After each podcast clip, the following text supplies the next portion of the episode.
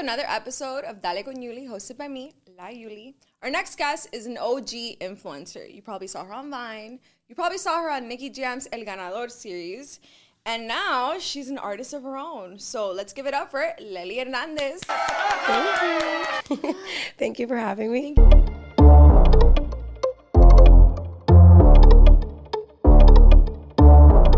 You so much for coming. I'm fangirling. I'm telling you, I've been a fan. I've seen you in, I feel like I've seen you since Vine. Yeah, So it's I've been seen it's you- been years. Honestly, that kind of is a compliment for me when girls acknowledge me or like me because I think when we get when we get like girl followers or girls to like like our content or like what we're doing is special. Like I don't think people know how special that is because I think for me, I've always wanted to be like more on the inspirational side and like do everything, you know. And like I don't know, I want I've never been a girl's girl, so I think it's really cool. Like, thank you, appreciate it. No, yeah, your personality just shines through. Y se ve que eres bien sencilla, even though you have a bunch of accomplishments. Obviously, you're very beautiful, pero te ves como sencilla, normal. Yeah, so no, thank you so normal. much. I think Miami girls are like that. I don't know, but we might look like we're stuck up, and then you get to meet us, and they're like, "Oh, she's actually really cool." Oh my, it happens to me all the time because I don't walk around smiling. So we I'm got just the like, resting. so people are I, like, oh, th- of course. Okay, we have In the resting Spanish, bitch English, face. lo que quiera. I think that's what it is. We have like a we carry a resting bitch face, and then it's like then we're like, "Oh, she's fine." yeah, or like you go to an event, nobody's talking to you. You're like, can someone talk to me? And they talk to you and just. Oh my god, it's the worst. I actually went to an event yesterday. My friend invited me to, and I didn't know anybody. And then as soon as I saw someone that I knew, I was like, finally, because I can smile.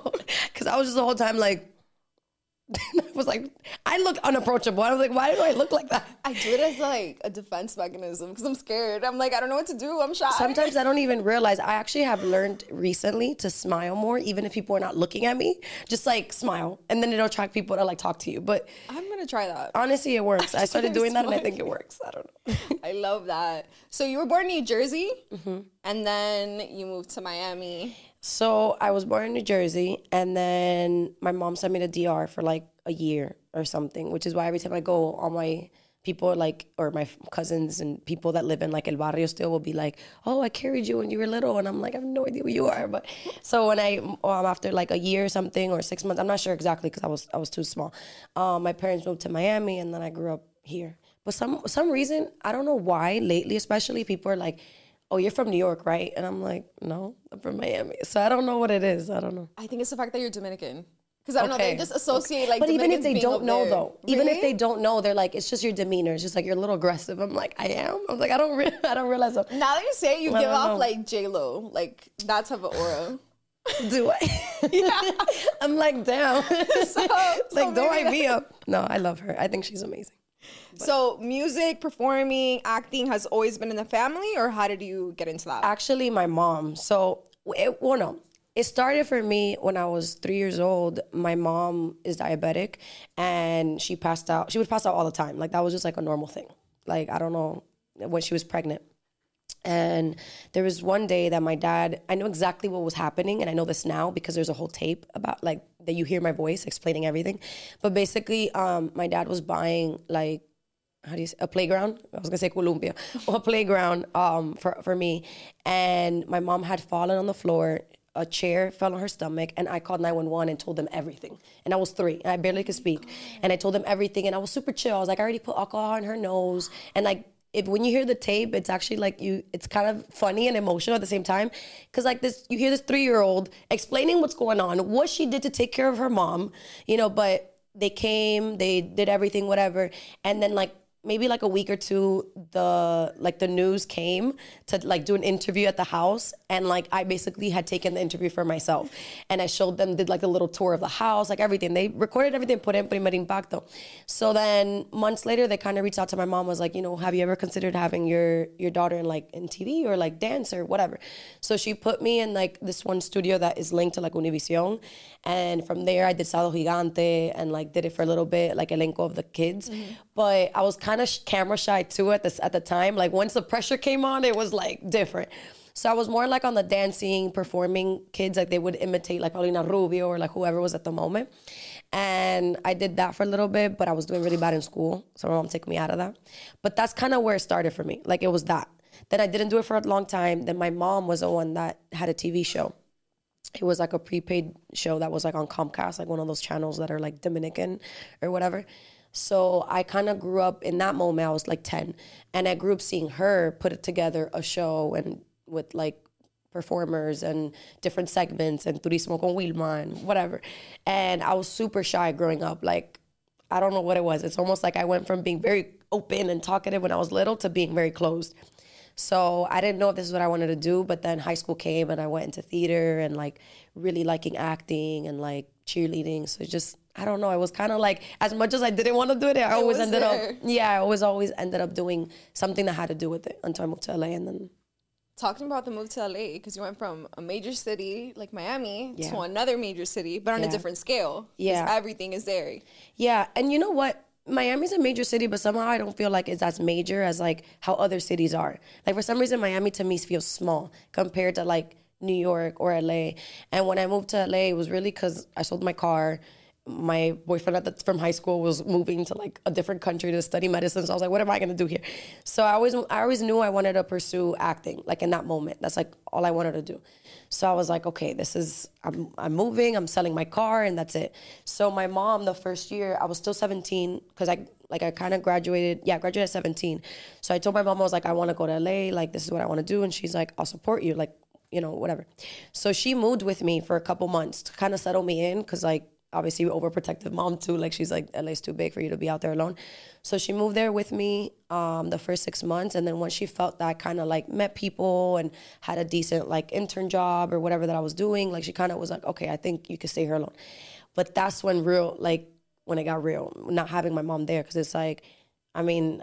I came from Miami with my, you know, always grew up with my family supporting whatever. And in LA, I had no, like, I didn't know anybody, like, at all. So it was kind of like go like just do you you know?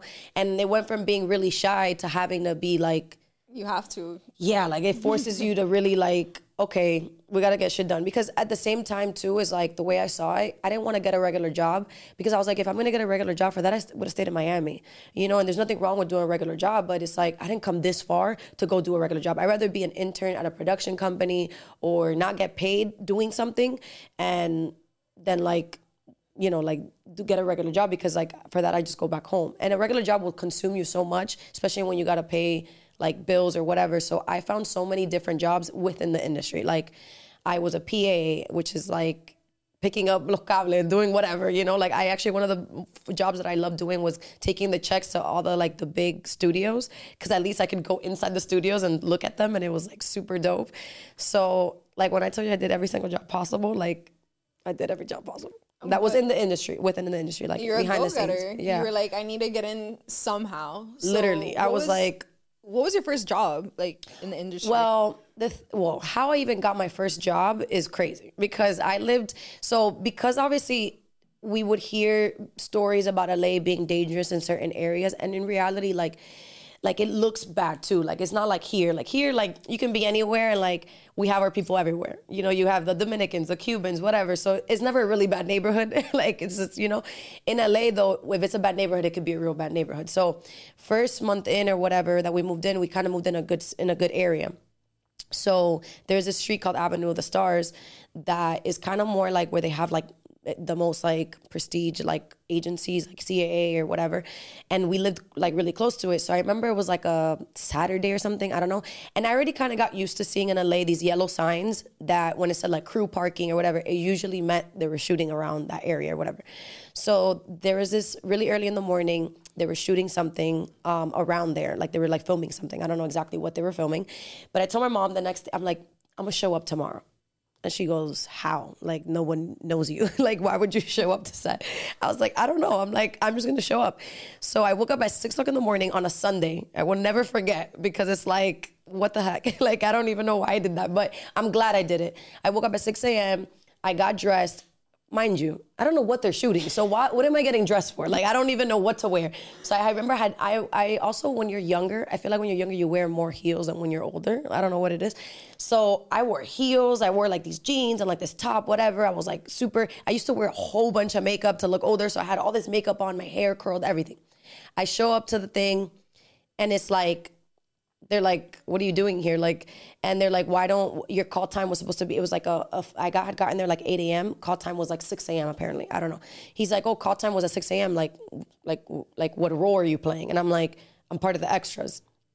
And they're like, and they're like, "How come you you're like late? Like you're they've already started shooting." I was like, "Oh no, my license plate was from Miami." So I was like, "No, it's that I got lost. I didn't know where it was. I keep going around. The, the streets were closed. Like I kind of figured it out. How I don't know. They let me in.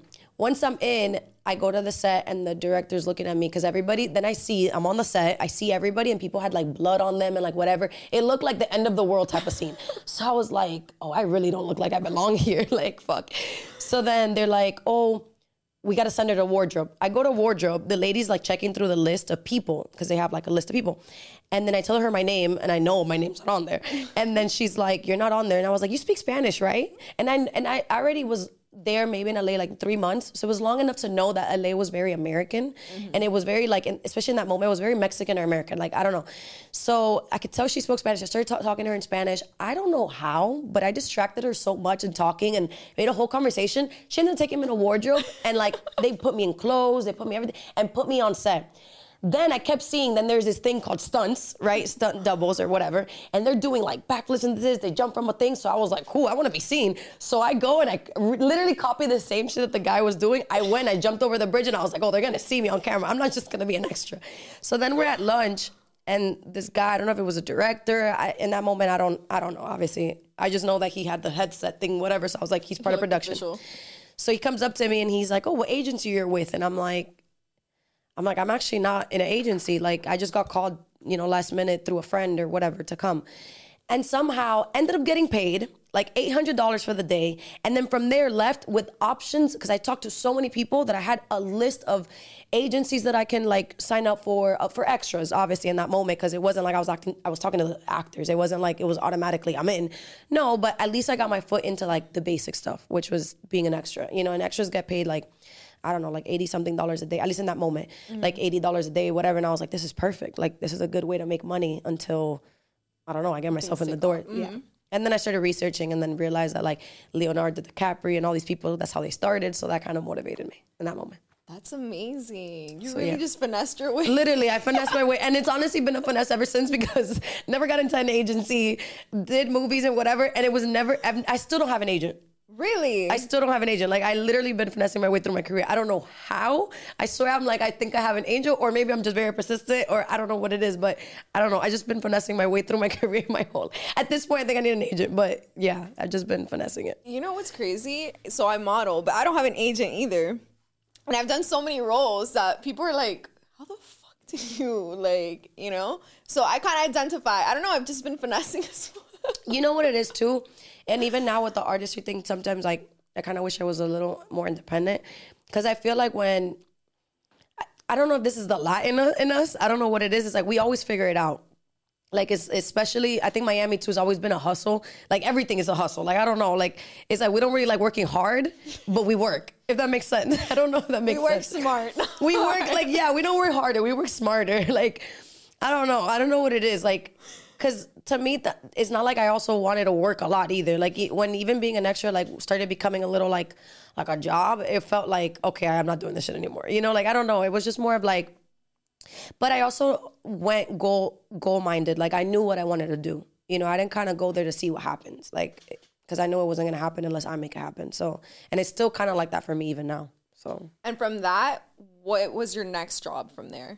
so from there, um, I did that for a little bit. Like I did the extra. Actually, I did that for a, a long time. But I just after a while, I didn't do it for much because I just didn't feel like. I mean, that's not the that's not that wasn't the goal to be an extra. You know, it was kind of more of like almost like a job to get myself aware of what's going on because I also like imagine I was 17, 18. I didn't know anything about the industry. So it was more like almost like a, a like an ex, like an experience in person, like an on hand, like you know. I'm sorry, not in hand. Um, like on the job instead of going to school for it, whatever. I kind of was like, okay, I'm gonna learn in the process. Um, but then I met this producer, and he has like a production company that he used to do doc. Well, I don't know if he's still doing it, but he used to do doc series. So it was like documentary style. Um, and he offered me a, like an internship, and then I ended up being his assistant. And from there, I learned everything that had to do with like developing a show, pitching a show. But in the meantime, in that moment too, I kind of like I already had been in LA for about a year, and I knew at that point that that I wanted to go back to school, but just not for anything because like that was a whole debate with my family too. My dad kind of cut me off from everything. Really? Yeah, so like it kind of got tough because the first um, few months I kind of was chilling. You know, my mom was there. Then after she left, I was still being said. My parents was paying for my rent, my car. I had a credit card. I could do anything. But the whole deal was if you still go to school. But when I stopped going to school and my dad found out a couple months later, you know, he's kind of like, well, I'm not supporting your lifestyle. Like, you got to do something. And in that moment, he didn't obviously understand or see the vision. So I didn't take it personal. I was like, all right, cool, I respect it. So I literally came back home. I gave him the credit card without without having to. I literally didn't say, say anything. I remember I had came back home for like a weekend or something, and I left the card right before I left to back to LA on top of the the drawer, and I was like, whatever. And he had called me. He's like. Like he kind of got concerned, and I was mm-hmm. like, I don't, I'm not being like a rebel. I just, I don't, I don't need it. Like it's fine. Like I'm gonna figure it out. And I struggled. Like I remember. Oh my god, it was horrible. I remember I was I was going to McDonald's one day to buy like a um, uh, a dollar menu, and I literally had exactly one dollar, and I was missing eight cents, and I didn't buy it because I didn't have the eight cents. Like I will never forget the day because I literally cried in my car for like an hour. And I was so prideful to not call my parents because I know it would have been fixed and resolved in that moment. But at the same time, it was almost like teaching myself like I got this. Like it's gonna it's gonna be fine. Like you know. And ever since then, honestly, it was the best thing that happened to me because that's when I worked my butt off and like working at this job where like I was an assistant, whatever, but. It, it, like LA was expensive. Like everything is expensive, and it was like I was young, paying rent. I couldn't keep up paying my car. Like I hadn't. My mom had let me her car, so the car was expensive. So it was like everything was expensive. So I was paying for all this stuff, and eventually I meet Tonio, skits mm-hmm. who he's Dominican, I'm Dominican, whatever. So the moment we met, we started telling everybody we're cousins because it was like, I don't want people to think that we're dating. So let's just tell everybody that we're cousins. So everyone we would show up is like, oh, mi prima, mi prima, whatever. And he knew that I was struggling with my job. I wasn't happy anymore. Like, yeah, like it, it was a good opportunity to learn, but I was just having issues with the people at the job. And like, I just kind of wanted to, and plus I didn't go to be like in production. Like I wanted to be an actress. And it was really weird too, because even when I would introduce myself, I wouldn't say I was an actress. I said, or that I wanted to be an actress. I'd said, I want to be a producer. And everybody would be like, why? Like, you, want, you don't want to be on camera? But I, I think it was cliche in the moment to say that because everybody would go to LA to do that.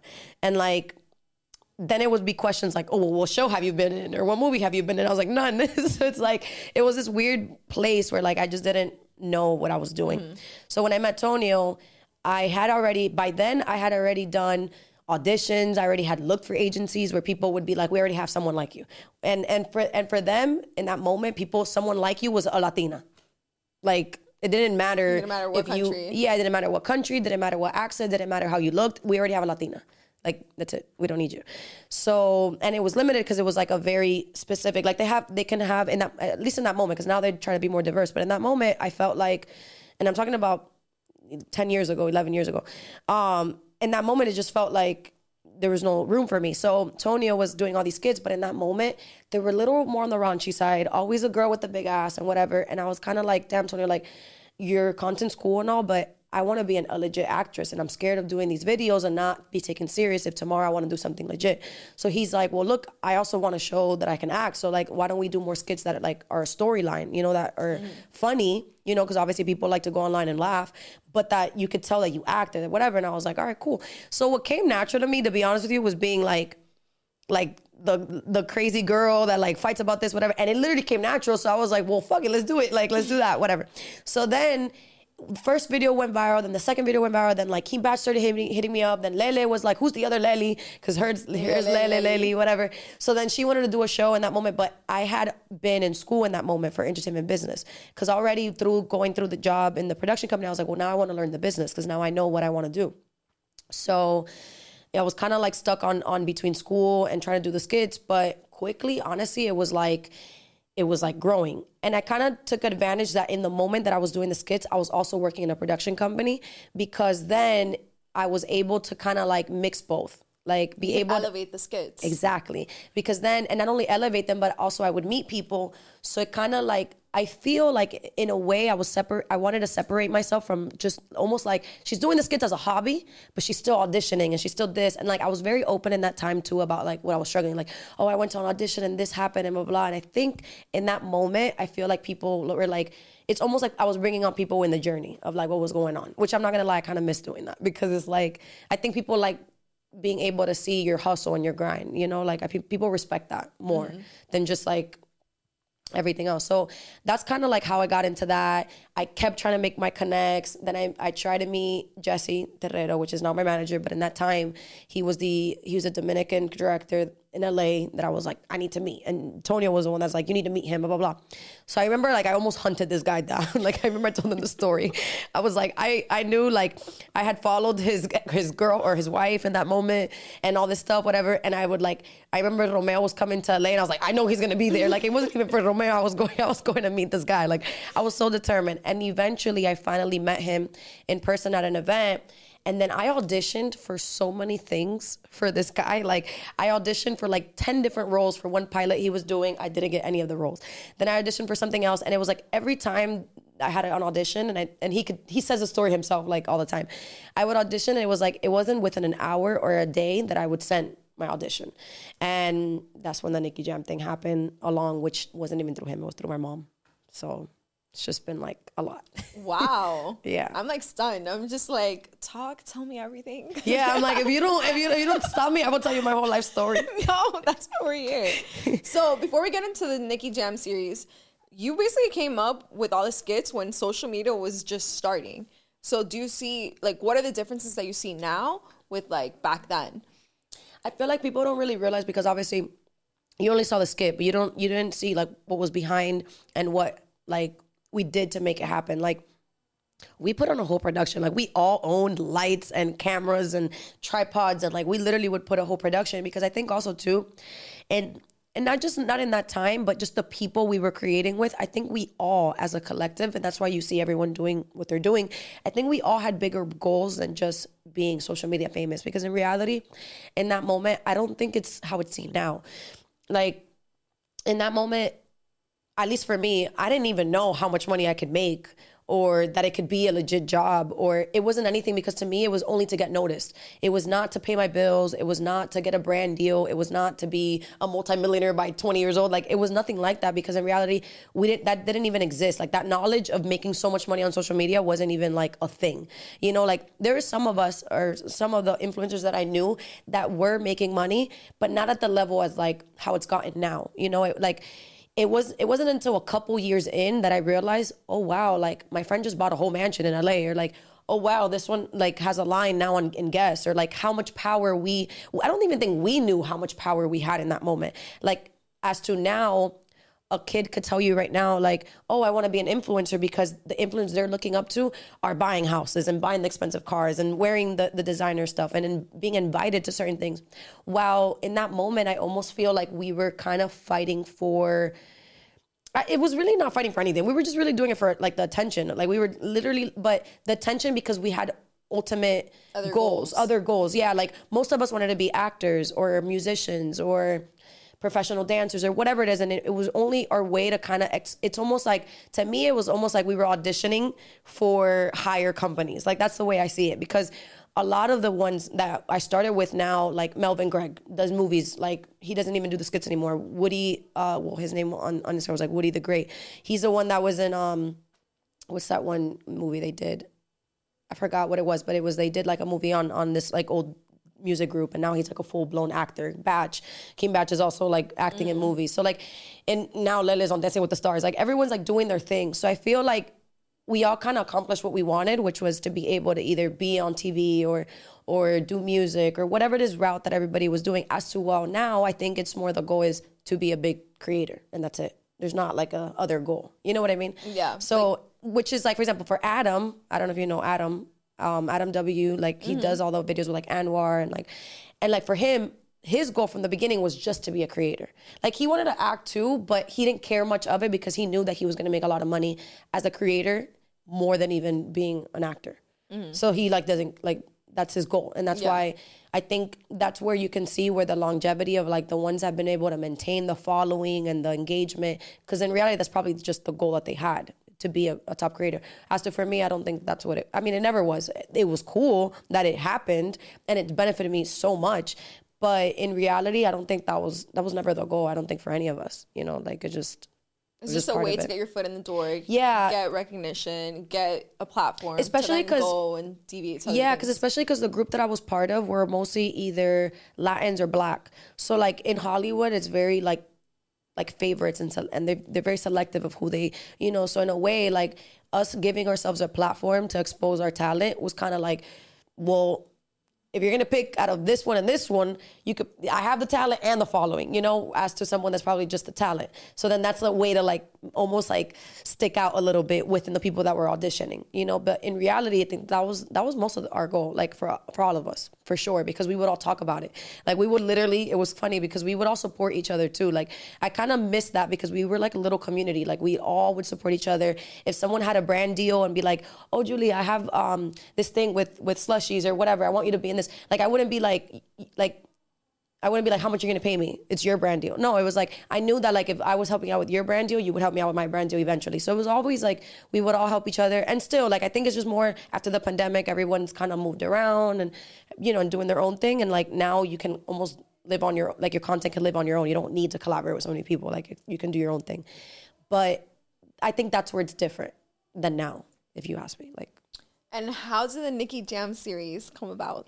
So my mom hit me up because someone that she knew from her past, obviously from her connections, um, asked her if she wanted to act in the Nicky Jam series because my mom actually had been in Gata Salvaje like a long time The ago. video? Oh. The novela. No, the novela. Sorry, the novela. She was in the novela, so she had acted at some point in her life, but that's never what she liked. So when they asked her, she's like, "I don't act, but my daughter does." And like the person that like hit her up hadn't seen me since I was like six years old. So to her, she's not even thinking of like, what do I look like? How Yeah, big have like gotten? yeah, to her, I'm a little kid, you know. So when she saw me, she's like, "Oh, okay, yeah, let, like have her have her come in." So funny enough, I go to an audition in LA to play Nicky Jam's mo- uh, young mom, right, like the younger version of his mom. So I go to LA, cool, do the audition. Then I get called, and they're like, "Oh, can you go to audition in Miami?" But I'm thinking it's like, I don't know, in a week. It's literally the next day. So I was like, all right, whatever. I'm like, it's just a flight. I don't have to worry about where I'm gonna stay. I can stay at home, like whatever. So I get on a flight that same night and I travel and I go to my audition the next day. So I go, whatever. Like a month later, and it was around the time like I was auditioning a lot on like whatever. Anybody will call me, oh, there's an audition. I was like, cool, I'm, I'm there. Like I didn't have an agent, but because I wanted, I would voice what I wanted to do so much that like everybody had me on their mind of like, and because the skits too, that's like also like really important too to always keep active because you never know, like you get people like like still thinking about you, like Exactly. you know. So a month later, Jesse, who I had already obviously met and had auditioned for many times, calls me and he's like, "Oh, we're considering you for the sister role, whatever." And I'm here thinking that it's like for the pilot that he was doing in, in English, because that's another thing too. Jesse mostly speaks like he's Dominican, but to me at least he would always talk to me in English. So I didn't even put two and two together, like nothing. So I was like, "Okay, cool, whatever." He's like, "Yeah, it's a big opportunity. It's gonna be for Netflix," and I'm like, "Wait, what?" I was like, "I thought it's a pilot, and a pilot, you know, you sell it. Like it's mm-hmm. not." it's not picked up yet. So I was like, what do you mean? Like it's gonna be on Netflix? And he goes, the Nicky Jam show, whatever. And I'm like, I was like, what? I was like, wait, that's your show? And he's like, yeah. And I'm like, wait, so am I being considered for this role, whatever? And I remember I was like temblando. Like I was so nervous. I was like, oh my God, like this is gonna be huge. Because in that moment, I literally the only thing I had going on was the skits. Like that's the only thing. And I was like, oh my God, like you're lying. Like, okay. So then nothing then a couple weeks later like it's official it's happening i was freaking out because like then my my friend romeo uh, little romeo whatever romeo miller calls me on my birthday and he's like oh I, I have a gift for you so then he comes to my house he gives me this little paper whatever and he's like um, i booked you in a movie and i'm like what do you what do you, and romeo was friends of mine for a really long time for years like whatever and I'm like, what do you mean you booked me for a movie? What are you talking about? He goes, well, my dad's producing this movie that was like a big hit in the 90s, whatever, and I want you to play my partner, like my like as a detective. And I'm like, I was like, what? I was like, why is this? And it was within like a month. Then like then he recommended me to Marques Houston, which is the guy that played Roger and Sister Sister. Mm-hmm. and he's producing movies. So he's like, I have this movie that's for BET. I want you to play the receptionist, whatever. And literally within like two months, it's like I had three different roles, two that were more independent and small roles, but like, and then the other one that was the Nicky Jam, which is this Netflix thing. And I'm just like, and this was 2018. So I'm here like, what? Like, what is going on? So I'm like, am I legit an actress? like, what is happening? So then in that moment, like, that's it. Like, from there, it's just like full blown. I went more into acting. I got more serious about it. I kind of like, I didn't really stop doing the skits. I was still doing it, but that's when I felt like I was like, I need to focus. Like, this is mm. like I have to aprovechar this moment. Like this is my moment. gotta ride the wave. Yes, like I have to because like this is like how I'm gonna be able to prove myself. Like whatever I do here is what's gonna determine what I do next. But then I go into the Nicky Jam thing, and that took most of my time because it was like a month in Mexico, then like a couple weeks in Puerto Rico, and like I was kind of out of LA for a, for a bit, and but in the Nicky Jam show around that time, like I guess it was weird. It was like a weird time for me because it's like great things were happening, like in in the whole like career. But then I was dating at the same time, and I became very emotional, and like dating was horrible. Like dating was really bad. So it was like I was dating the wrong people, and like when that when that started mixing, it started messing with my head because it's like, damn, like I'm doing so great over here, but it's so shitty over here, and it's Girl, I like, feel you. It's hard. so I'm like, why is this happening? Like it was bad. So I got really emotional. And at that time I started doing this thing called Monologue Mondays, where I would write these poems, but they were more on the emotional side. And it's like I started showing a different side of me. But then people were liking it. But I was talking so fast in these damn things that people were like, Do you rap? So this guy that actually um, is friends with Romeo was like, you have this raspy voice. It's really cool. Did you ever start like tr- try thinking about doing music? And I was like, honestly, I've wanted to do music my entire life. Like, I love performing. I love dancing. I used to be in cheerleading, and like, I love doing this stuff. But I've always been very insecure and scared because, like, I don't know. Like, that's just like I think that's more vulnerable than anything else. Like the acting, like you're portraying a role, give me a script and cool, whatever. And I've always been very confident on acting. Like someone could tell me I'm trash, I'd be like, fuck you. Like I know I'm good. Mm. But in music, it was a little more of like, I don't know, like sensitive. Like I was a little more insecure with that. I was like, that's something that I was like not. I don't know if I was ready to explore. Like I always wanted to do it, but very scared to do. And I was like, all right, I'll come. I'll come in the studio. I remember he needed to leave the studio so I can record something. I was like, just tell me how to record myself because I don't want you in here. Like I was so nervous. And then I started writing, and like I really started liking it. And after that, I was like, damn, I really want to do this. Like I was like, it's gonna be scary, but I don't care. Like I want to do this. So then when I went into the Nicky Jam show, I was already kind of starting like getting comfortable with myself and my voice. And Dalkiel, which is the guy that played Nicky Jam, we got really close because a lot of the times like we had to spend a lot of time together. So he's like you need to get in the studio you need to do this like you have so much potential you have the personality you have this you have that. So i was like he like hyped me up. Cheska was a, another mm. one you know cheska Yeah. right? Cheska was another one. Cheska literally picked me up one day from my house and like we're going to the studio. And i'm like really? Like i don't know. Like so it was a lot of people that honestly like i really like appreciate because they really were like no, come to the studio. Like you have it. Like you dance, you perform. Like I could see it. And it's funny because they're like, you're like a little mini J Lo. You do it all, whatever. So that's funny you said that earlier. So I was like, ay Dio. I was like, people are gonna think I'm trying to be like her, but I really don't. Um, but like they're like, you can do it. Like it's just fine, whatever. And that kind of really like pushed me. I was like, all right, you know what? Like I'm not gonna doubt it. Like fine. Um, and it was really because of the Nicky Jam show that I was like, okay, I'm gonna take it serious. Because most of the people on set, like most of the actors on the show, are artists. Like Rafa Pabón, Dalkiel. Um, who else? Joan Zeta was on the show, Mickey Woods, like everybody, like literally everyone on the show was like did music. So it was kind of like, and then Gio, which is the producer of a lot of songs of Nicky Jam, met me, and he was the one that gave me the opportunity, like the first opportunity to, to do a Spanish record. Because the guy that first got me in the studio was English. He did more things for like Jeremih and like Chris Brown and like more like R and B. So as much as I can do, I was so limited because he didn't know Spanish. So like as much talent as I can have or whatever, I'm learning. So I need someone that I, that can guide me. And in that moment, I don't have anybody. So then um, Gio was the one that kind of put like gave me the first opportunity, and that's the song, the first song that came out. He's the one that produced it. So And acting, I'm going back to the series real quick. You're acting in Spanish. Was that like Mm-hmm. Oh, hard for you? Was it yeah. harder? Like, because Well- obviously you speak Spanish, but do you feel like it was harder than in English or? No, I don't think it was harder. Like, because I think I've always had a good balance of being enough Spanish and enough English because like my parents don't know English, but they only talk to me in Spanish, and I'm really close to my mom and we talk a lot. So like I know how to like talk and, and express myself in Spanish very well. And sometimes I even think more like even right now I was about to say this envuelva this envolver. But um so I, I and I've gotten it better over time too. But in reality, like it was more of the accent because I got on set and as soon as like you know, I had prepared. I was like, this is my moment. Like, I'm gonna kill it, right?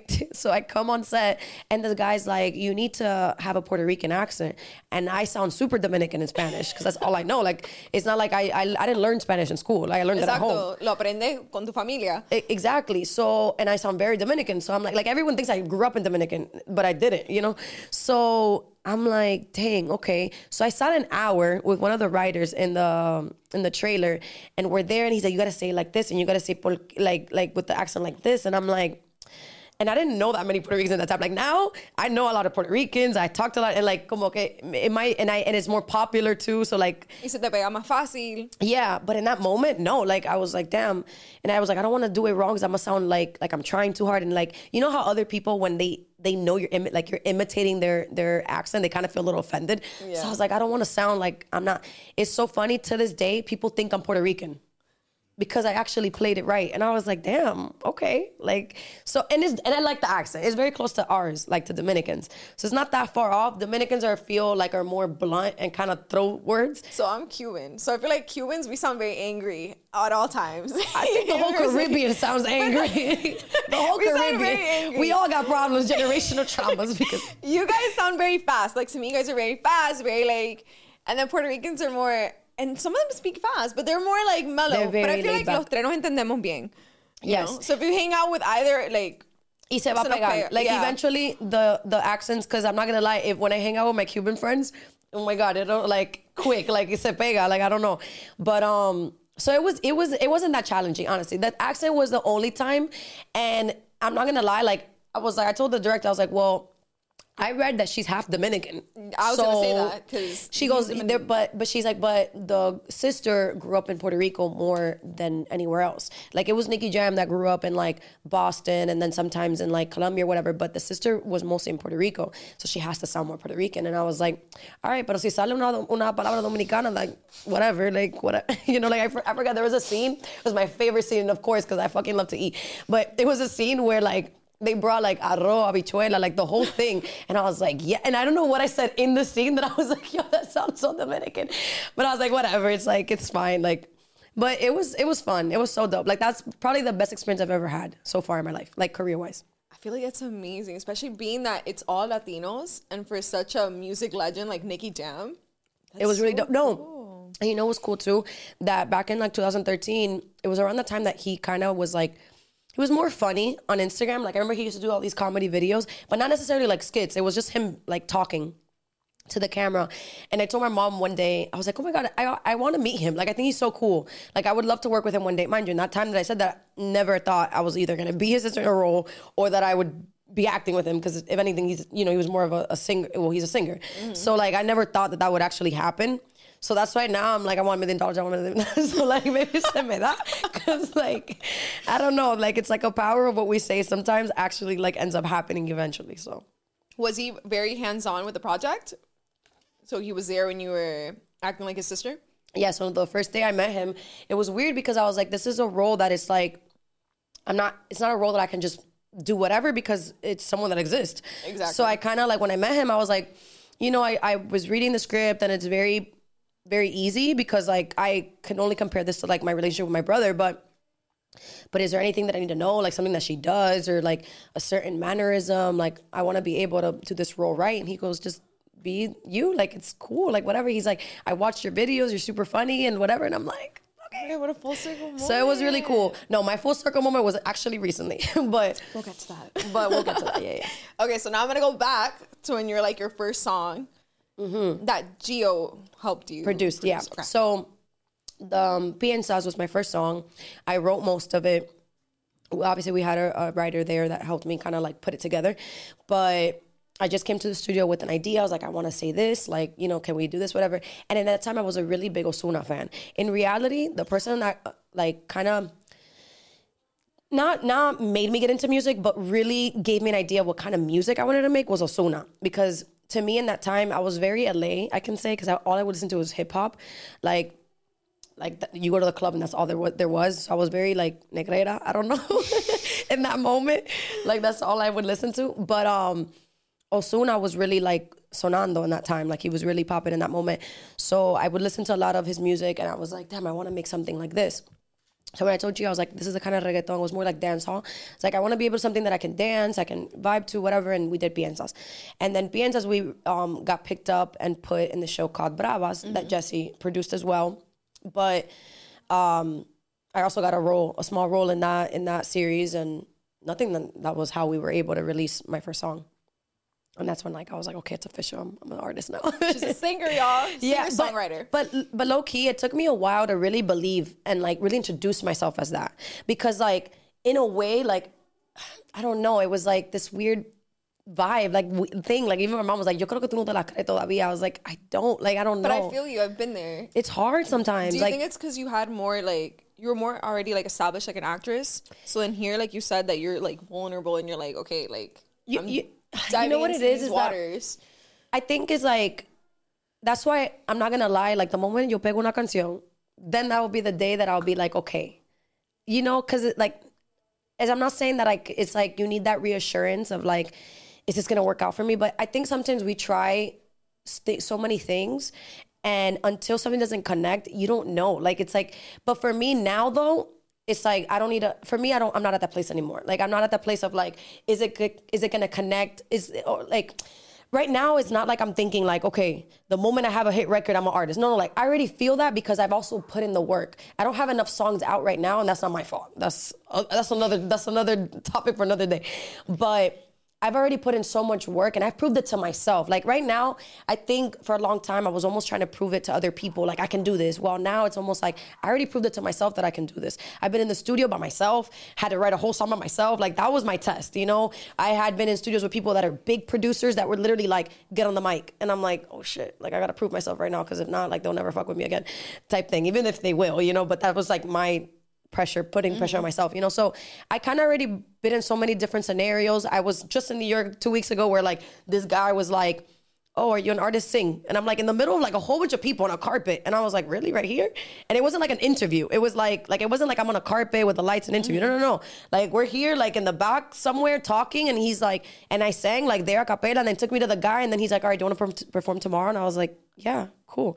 But like, so I've literally That was a fashion week. Yeah, that was a fashion. So when I tell you I've been put to the test in so many different ways that I'm kind of like, all right, there's nothing really that I, I I can't do. Like I'm like, it's fine. Like it just means that I have to enjoy the process and that when it's gonna connect, it's gonna connect. And I can't we can't like force that. It's just gonna happen when it's supposed to happen. But who I need to convince first was me, you know, because I wasn't believing it. I was like, I don't know if I could do this. So how can I have people believe that I can do it if I don't believe that I can do it? You know? So once I, I think I'm got I've gotten to that place now, now not only do I understand what I want to do, but also like how I want to put it out, you know, and like it's a process. But I'm enjoying that process now and understanding it better because before it was like this little like insecureness like of like, oh, is this should I be doing this? Should I not? Like, what are people gonna say? But it's like fuck it. It's like if I don't do it right now, like you, can, like at least I can say that I tried doing this. If it doesn't work out, then I'll do something else. Like one thing that I, I saw Russ said is like you can't know if a song if you're like if your music works or not with with only having ten records out, not even seventy six something records.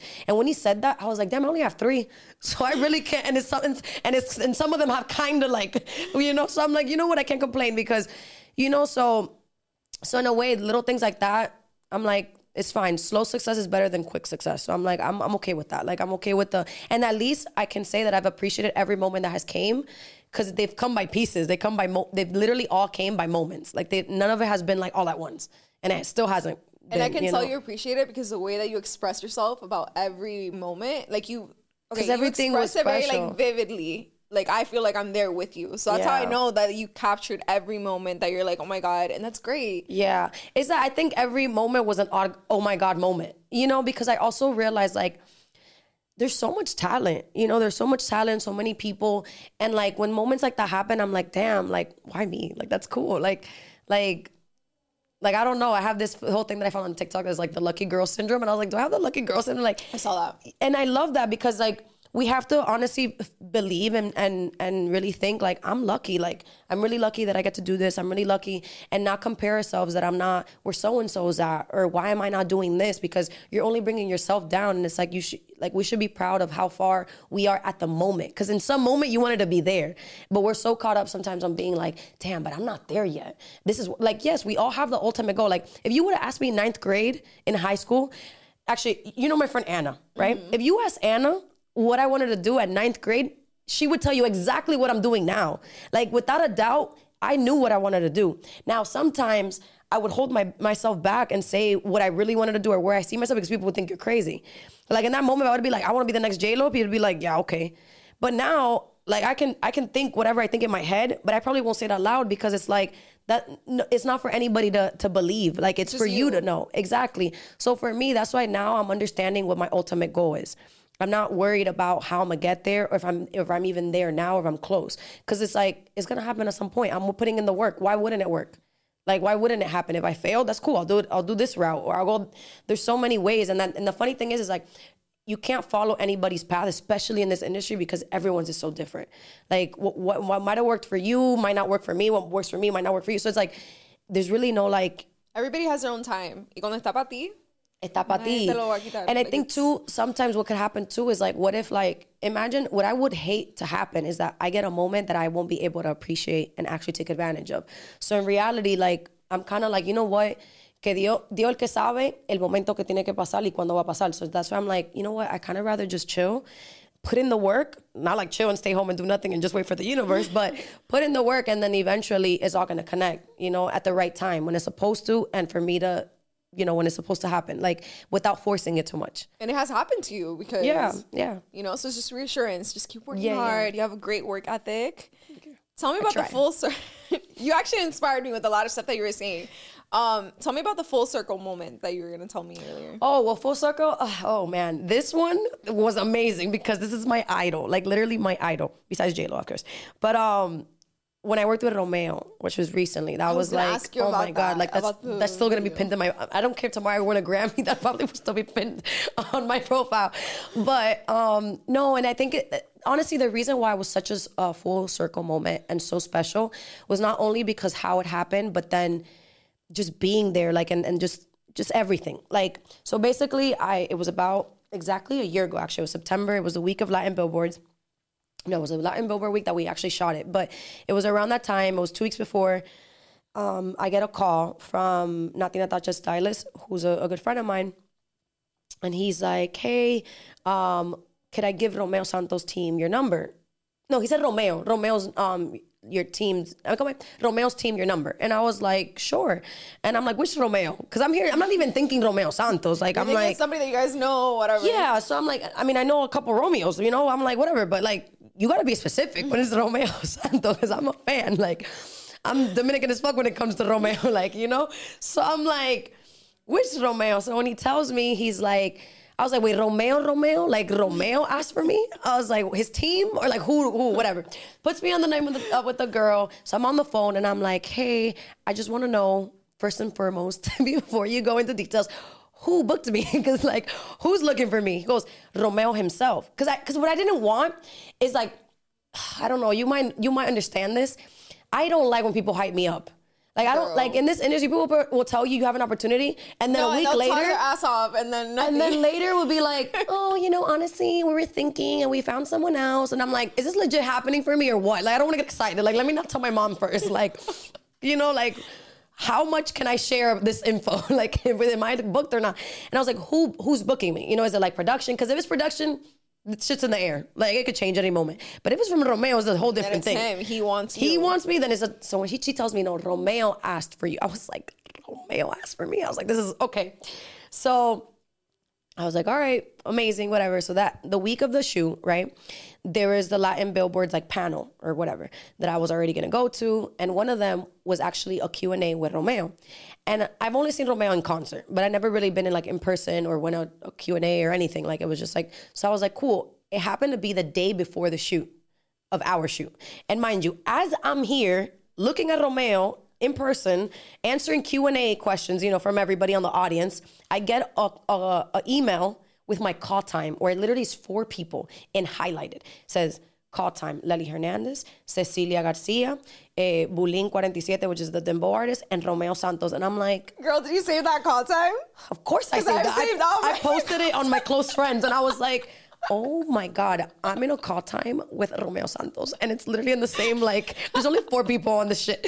So while I'm looking at him doing Q&A, I'm like, nobody here would believe that I'm about to work with him. tomorrow. like it was like that moment, you know, because everybody's asking him questions. I'm like, yeah, I'm working with him tomorrow. So like. You're gonna be like, so how does it feel? Literally, I was like, "Oh my god, nobody here! Like, how do I like? Can I raise my hand and ask a question? Like, like I don't know what to do."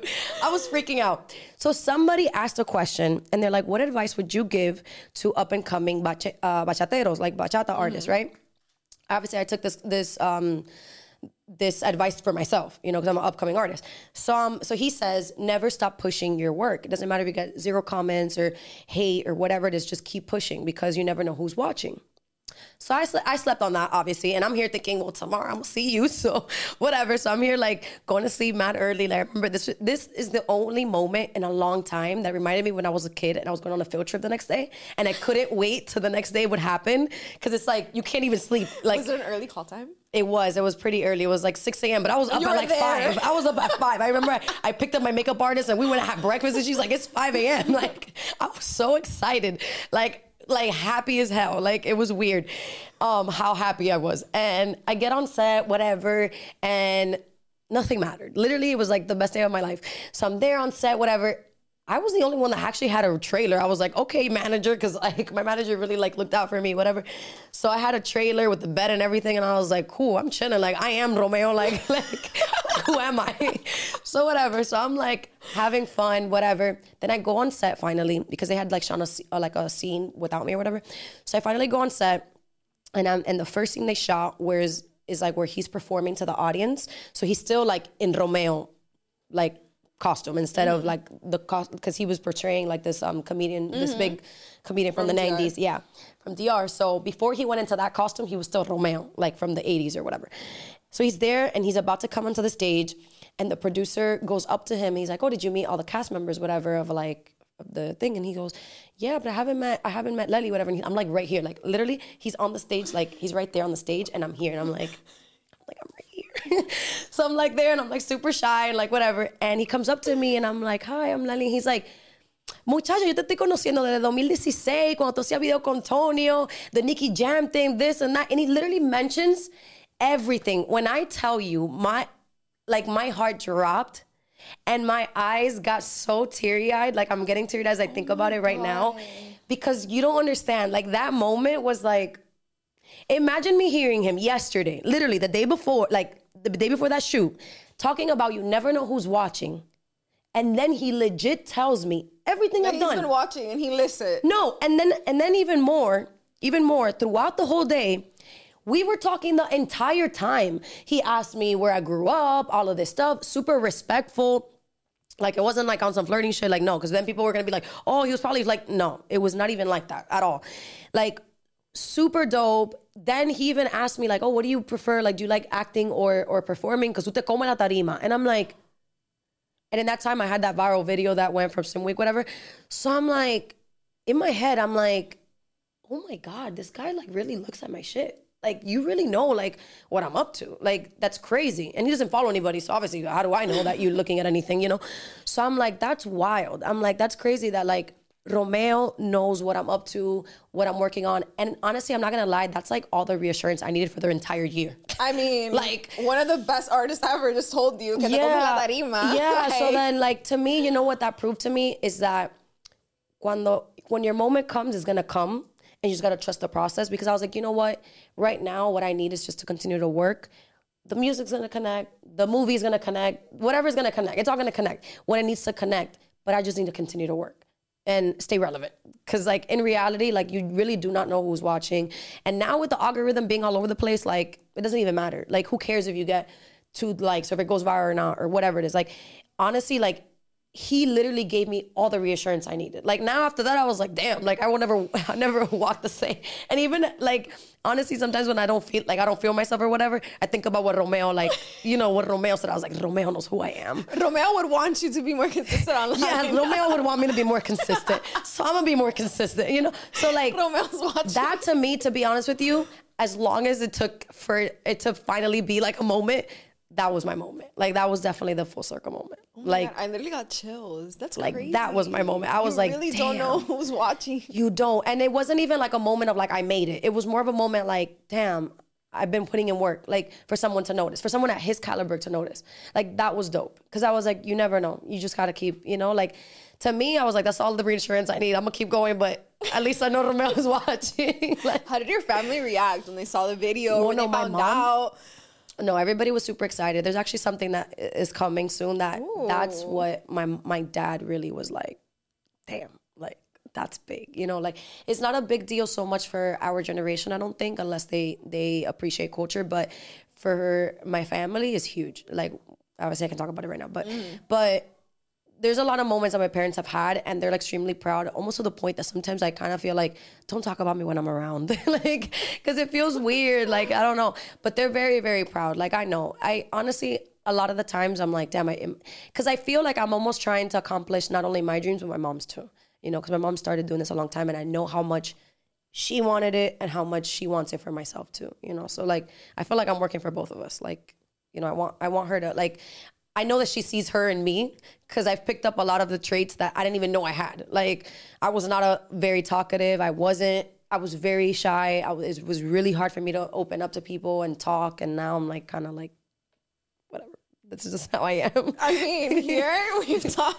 No, no, I you can't tell you me. do- I will literally talk for days. I'll let you do your thing.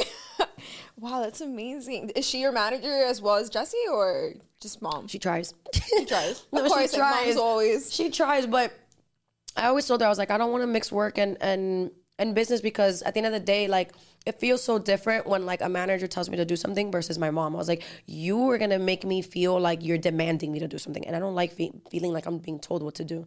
Like so I'm like, I'd rather not. I was like, and plus, at the end of the day, like as my mom or as a, as anybody, like you might have the best interest in me and might think that that's the correct way, but like I also want to be able to have a say in, in what I want to want to do and like just trust my intuition and like if I fail, whatever. But I also don't want to be like, oh, I told you so, whatever. Like I don't know. I just don't want to mix like Mix that. Yeah. She's gonna be with you all the time anyway. yeah, so. like just exactly. I was like, I don't. I also don't want to level our the like our love and our stuff just because of what you're doing for me. Like either, you know, like just be my mom. Like just cook for me sometimes, and that's it. Like you know, she does help out though. She can't help herself. Like she obviously is somehow. St- I mean, she's somewhat in the industry still.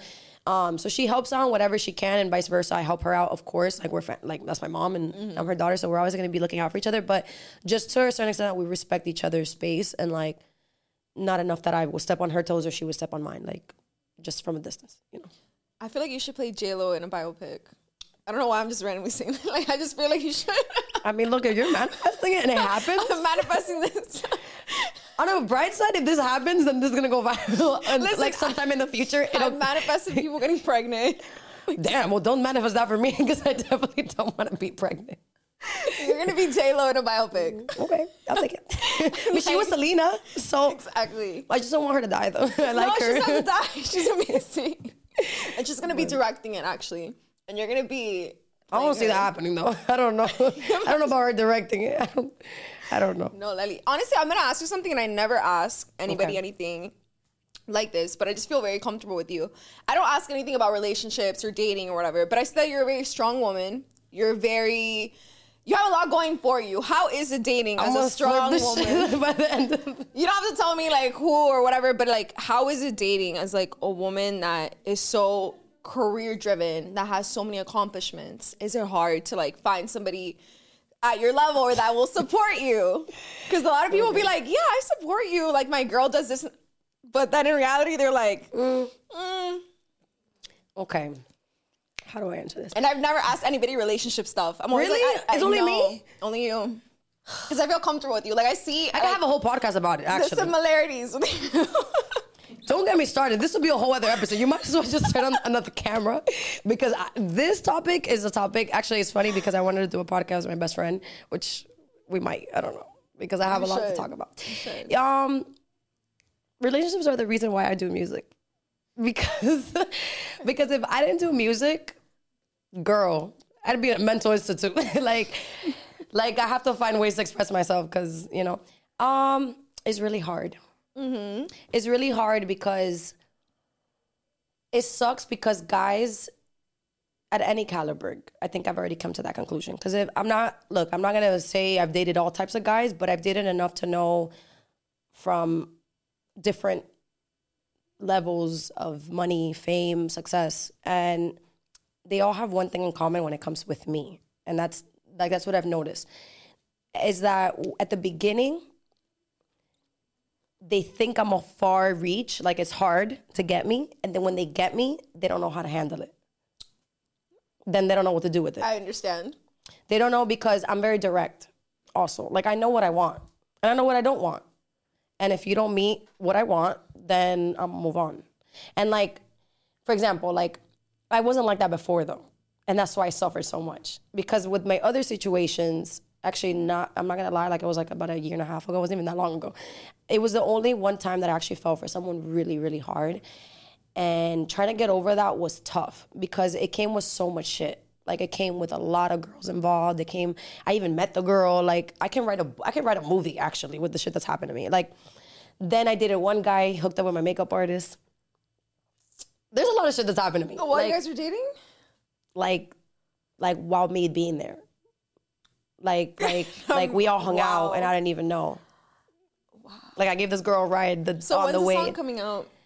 a whole album needs to come out. No, but to be honest with you, like I'm not gonna lie, since I feel comfortable with you, I, I haven't ever really talked about like I've always talked about relationships and stuff like that, but I've always been so surface that you don't really know exactly what I've been through, and I've been through so much that it's like, damn, like. Like, what do you, what is God trying to teach me? Like, I don't understand. But I've been through so many things. Like, the one guy that I fell for, he did the most to, like, this guy had his agent reach out to my manager to get my number. So at this point, I thought, wow, like this guy must be all over me. Like this guy really wants me. Like, cause he's he's a big ca- caliber type of guy, whatever. Um, so I was like, he, I'm sure he has a lot of girls. So why would he have to mm-hmm. reach out? And then when I look at my DMs, I was like, did he try to reach? He had reached out to me like a year prior to like when he reached out to my manager and whatever. So I was like, damn, he's being very persistent. Like, of course I'm gonna give this guy a, a chance. Mind you, physically he wasn't even my type, but I was like, cool, I'll give him a chance. But that's why they say don't no le den, no le den oportunidad a los feos because it's like. Whatever, but anyways, Girl, I, girl, I feel you. I feel you. That I'm like, you should not be treated For real, you're not even that cute. But anyways, um, but anyways, so I, I, ended like we up. make them cute. Yes, like it's like in my head. Like eventually, like it's so funny because my friend's like, "Let me see your ex," and I was like, "Honestly, I don't want to show you because now that I look at him, he's not even cute." And then you're telling your friend like, oh my god, I cry about this guy, and then they're like, let me see him, and then they're like, He's like, what, how? How did you like? Why? No, no. And the and the funny part is that is like this is the one that made me suffer the most, and it wasn't I've even been there. I've been there. But but this guy, ah, it's just crazy. It's crazy. I have no. You know, it's crazy. I'm also the type of person that once I'm done with something. I close that chapter so like I really like when I'm done, I'm done. And I'm so done that I don't even I'm not like I don't even remember. It's so crazy. I'm like, oh my God. God forbid the guy that does me wrong because I will literally act like you never existed. Like you don't exist. and it doesn't matter if I cried over you, if I was suffering, but once it's like Once done, I'm I'm officially done, you don't exist. Like you can literally be right in front of me and you don't exist. Like I love that. uh, like What's your zodiac sign? I'm a Gemini. Okay, I'm a Virgo, but my moon sign is Gemini. Okay. So I was I'm like, I, I see that. I see. I'm a Gemini. But the bad thing about Gemini is that we're super emotional. And that's the problem that I have always. I've always had this problem. I'm very emotional and I jump, I'm also a little impatient. Like I jump into conclusions way too fast. Honestly, I think too, like I've always known what I want, not only in, in relationships, but in my career, in my life. I know what feels good. And I think my, my biggest problem relationship is that I always think people have the same heart as I do. And I think that mm-hmm. people are gonna treat me the way that Yeah, they're not oh, gonna do you Yeah, like I'm like, well, if I'm not gonna do that, why would they do that? And then they do that, and I'm like, wow, like I guess I don't know this person. And you know, and then as women, we like we love to create like this person in our heads. that they- Ilusiones, like, yeah, you like know? we we literally create the person we want. Like we see this person, we're like, wow, like we see this tree, and we're like, wow, it's green, and it's whatever, whatever. But it's gonna, but it's actually gonna come with flowers, and it's gonna smell good, and it's gonna, and like that's why I'm gonna keep it. But it's like no, and you know what's crazy to me? That this is the part that kills me. That kills me is that men really think that it's like, like I, I, like you're not even my standard.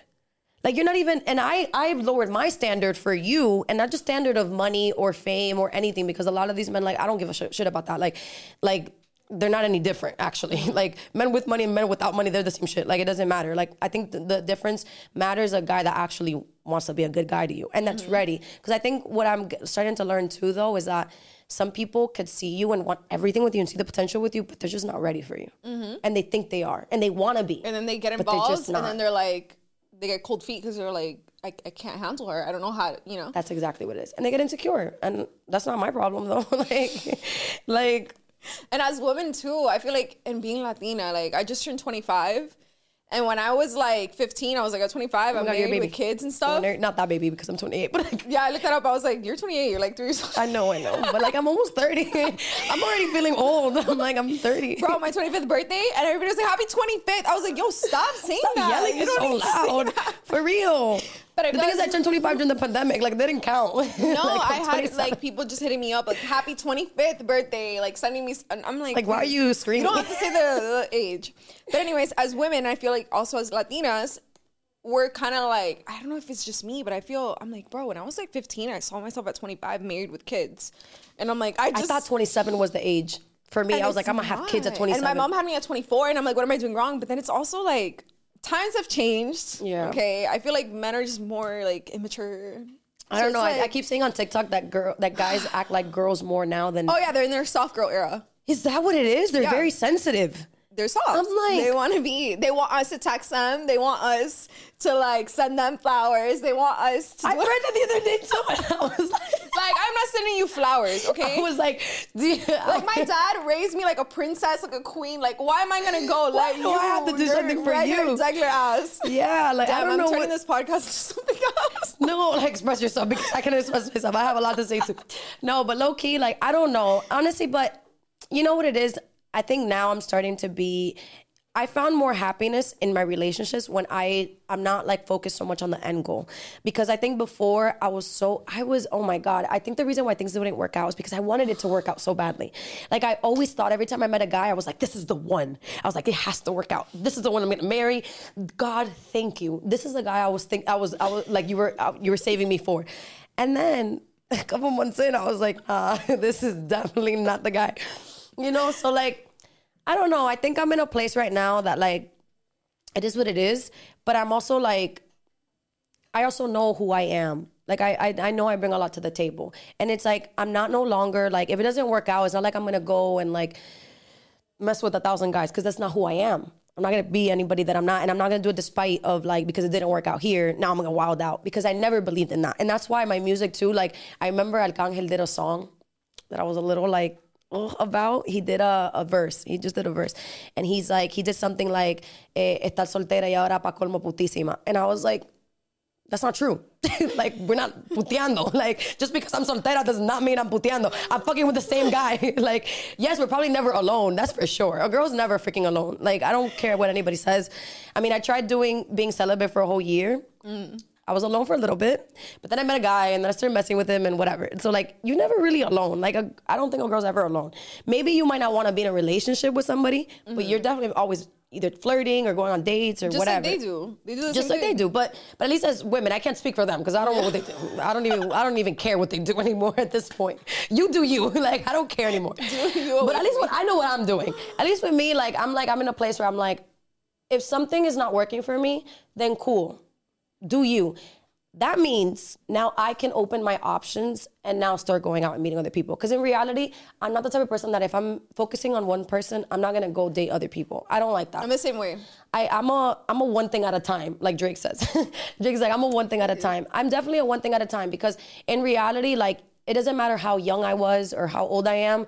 I've always been a person that like I'm a hopeless romantic. I want the relationship. I want to be married at some point. I want to have kids, and like whether it was at a young age, obviously too late for that, but even now, like whatever, if I'm ever gonna date, is date to like build a relationship, like something. I don't, I don't want to be married right away. I don't want to have kids right away because realistically, I am very career driven. I have a lot of goals that I want to accomplish, but I do want a great spot in your career. Yeah, but I did mm-hmm. grow up in a home where like I saw my parents grind together, grow together, struggle together, and like I love that. Like I don't. That's why like I necessarily I know I can answer my DMs. I know, like I know who's in my DMs. Trust me. I show my friends and they're like, "Bitch, what? Like he? Like what?" And I'm like, "I know, but like I also know what it is because I also lived in LA long enough to know what it is. You know, so it's like." yeah, so and so. Fuck, I was just about to say his name too. I was like, so and so be in my DMs. But it's like, I don't want this. Is fucking slushy? What you put? in? Yo, Willie, bro, Willie be putting something in these Yo, slushies. He's about to tell all my secrets. Like, what the fuck? Like, whether I have a million uh, uh, dollars in my account or I have two or I have zero dollars, it doesn't make a difference. Like, it's not my lifestyle's not gonna change because in reality, yo estoy puesta mi, pa mi trabajo. Like, shit, I.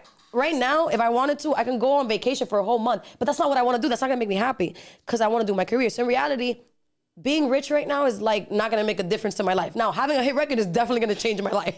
So it's like, in reality, like I don't need the rich boyfriend. I don't need the famous guy unless he's gonna make me famous, which I understand and like help me. but it's like that's not what I want. You know what I mean? Because I know Yeah, what that. you're not what that- actively seeking. No, because I also like, know what that comes with. When are we getting some new music? Hopefully, very soon. Very soon. Um, right now, I'm trying to get out of a situation, but in reality, like I'm excited about what's happening because I have collaborations coming. I have a lot of music. Um, I think also once all the music comes out, I think it- it'll make sense more about what I'm talking about. But in reality, it's all reflecting to relationships and not standing like not. I think that's why I had to I had to go through everything I had to go through so I can live in what I'm talking about. Because to be honest with you, if that all that music would have came out last year, I would have been lying to myself. Because I was putting up with bullshit and I was putting up with guys that were doing me wrong while making songs about you shouldn't be putting up with this and this and that. You know, so I think in a way like I'm glad that like music's coming out now because I am living my truth. Like I am living what I'm saying. I am that girl now. So You know what's crazy? If somebody sees you on social media, they wouldn't think like, oh, she gets like they do her dirty. They've done her dirty. She What? suffers. She cry. You know, because you look so like strong and like you know. So Damn, it's really to nice to vulnerable see. You. it's nice to see you in that sense because it's like relatable. You know. You could be the baddest bitch ever, talented, everything, and there's always gonna be a dusty man. No, actually, dirty. if anything, I think prettier girls get done wrong more, more, because because hmm, I don't, I'm gonna hold myself back. I don't want to say the wrong thing. Um, I don't want to say the wrong thing because they're gonna think she hates men. Um, this is not an anti-men thing. it's not. It's not. I do have a song called "F You" though. Okay, Leli, thank you so much. You've made Thank me you. literally laugh, spill ice all over my chair. Love that. But I know big things are coming, and when you do that Yes. J Lo biopic, I need to be at the premiere. You know. We'll see. We'll see. So shout out to Leli Hernandez, guys, and Thank also to you. Fleshy's King. Y'all got us messed up. Like, No, got I don't know what you put in these things, but